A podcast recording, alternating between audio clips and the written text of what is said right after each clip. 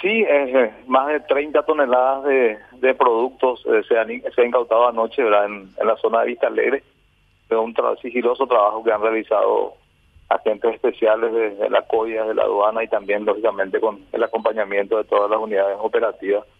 Posteriormente se ha podido eh, incautar este vehículo de gran porte, eh, no solamente comida para perros, también había productos, en este caso, para alimentos de, de ganado, según nos han, nos han señalado la gente de, Senaxa.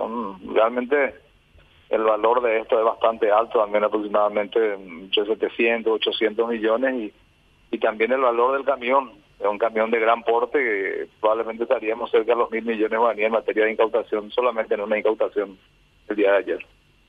¿En qué zona fue eso, señor Fuster? Y esto fue en Vista Alegre, ya la incautación se realizó en, el control, en el primer control vencido tenemos en Vista Alegre, pero a raíz de un seguimiento sigiloso que se realizó previamente, ¿verdad? Eh, como siempre, detrás de esto, eh, hay grandes financistas, hay grandes capitalistas, ya lo estamos conversando con el Ministerio Público para llegar al, al financista de, esta carga y otras cargas también que, se mimetizan en otras personas para hacer llegar estos productos hasta, hasta la capital del país y otros puntos también del país.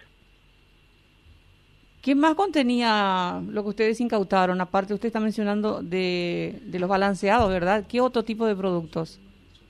y, básicamente esos dos productos serían lanzados para animales vacunos y también para para perros, en este caso de purina, eh, eh, importante valor según lo hemos eh, visto también en el mercado, está con importante costo también y por eso señalamos que fue un gran golpe para los contrabandistas este tipo de productos que tiene un gran mercado también en nuestro país. ¿A quién pertenece la carga, autor? Eso se está investigando, ¿verdad? Está investigando, la Fiscalía ya tiene algunos indicios, está identificando al, dueño del vehículo, eh, y también algunos eh, vehículos que anoche se asomaron alrededor de la carga que aparentemente son sospechosos de, trasladar en como mínimo la carga con su efecto también de, financiar este cargamento. ¿Y por cuánto, cuánto el valor de la carga? y se estima que llegaría a los 800 millones de guaraníes si no es más, porque tenemos más de 30 30 30 mil toneladas eh, de 30 toneladas de, de productos ahí, Carlos, ese, ese vehículo. ¿Hay, ¿Hay personas detenidas, doctor? Por ahora no, por ahora no. Pero se, antes, el fiscal está trabajando en eso para poder llegar, llegar a algunas personas, especialmente a, los financistas, no solamente al chofer de, de este tipo de vehículos eh, bueno, pero por lo que vemos es un camión enorme y lleno de comida para perros. Para perros y también eh, balanceado para animales vacunos, como, como, señalé inicialmente, también para, para vacas. ¿Tenía despacho o no tenía ningún despacho, algún documento aduanero? Sin ningún tipo de documento. Eh, recordemos que en esa zona aún la frontera está encerrada, vino aparentemente de la zona de, de, de Puerto Elsa y lógicamente sin, sin ningún tipo de documentación que pueda respaldar el, el origen de la carga y menos aún la propiedad de esa, de esa mercadería. ¿Y el camión de dónde estaba viniendo? ¿De Argentina? No, no, no. El camión eh, aparentemente alzó la, las cargas, en este caso una mercadería en la zona de, de Puerto Elsa y también en la zona de Falcón. Y bueno, y están los paseros los que hacen pasar a este lado para que eh, a su vez eh, eh, sean cargados en, los camiones. Sí, hay varios pasos clandestinos que se han identificado, se han destruido por ende clandestino, nuevamente se han incorporado y también existen otros pasos que estamos descubriendo también en, en algunos puntos con la ayuda de tecnología y sobre esa base se desarrolla una tarea de inteligencia para poder dar con esta gente, porque no es tan fácil como la gente de repente piensa, ir y a incautar, a ponerse una esquina e incautar esta carga, ¿verdad?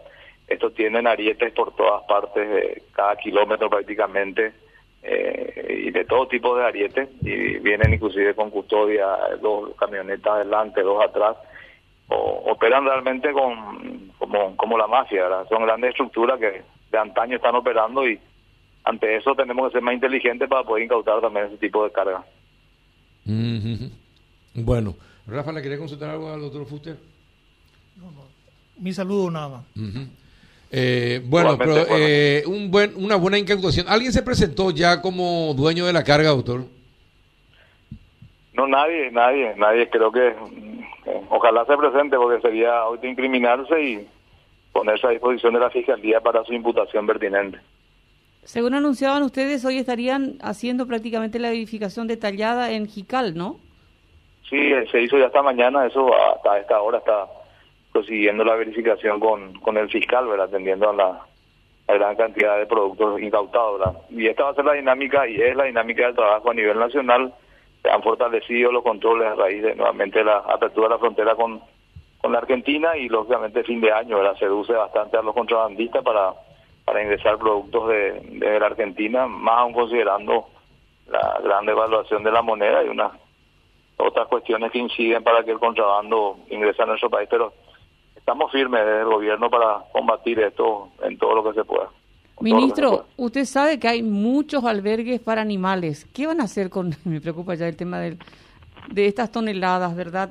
¿Van a dejar por un tiempo o van a distribuir para esos lugares u otro tipo de necesidades? Sí, sí me han llamado muchas instituciones, la señora Mari Llorén, la directora también de encargada de la protección de animales y otras instituciones y yo le orienté, ¿verdad? Tiene que conversar con el director de aduana porque el, señor Julio Fernández, el licenciado Julio Fernández, tiene esa eh, potestad de, en este caso, determinar el, la finalidad de esos productos, ¿verdad? Y, siempre lo, lo, hacen, ¿verdad? En este caso, donando a entidades de beneficencia.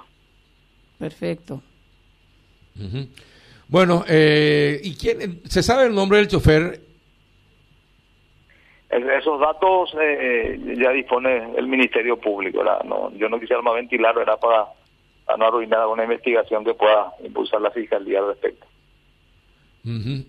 Eh, y bueno, está bien, un buen golpe.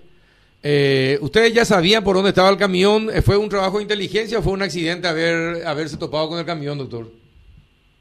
No, esto no, por accidente no cae en Carlos. Esto realmente se, se realiza un trabajo previo eh, informaciones de fuente humana con apoyo de tecnología también para poder caer, eh, eh para que puedan caer ese tipo de, carga. ¿verdad? Te señalé inicialmente que eh, esto tienen arietes por todas partes en la ruta, inclusive escoltas para poder llegar a destino final Van a doblegar prácticamente toda la labor del año ahora que vienen las fiestas y las personas que clandestinamente trabajan de esa manera eh, van a querer hacerse de lo suyo y alzarse también con un poco más de dinero. Ayer en Ciudad del Este incautaron carne, ¿no? ¿Qué van a hacer con ese producto?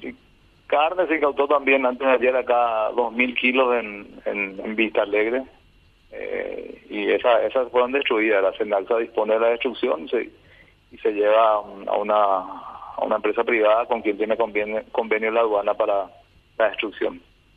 Y en Ciudad del Este también fue así, ¿no?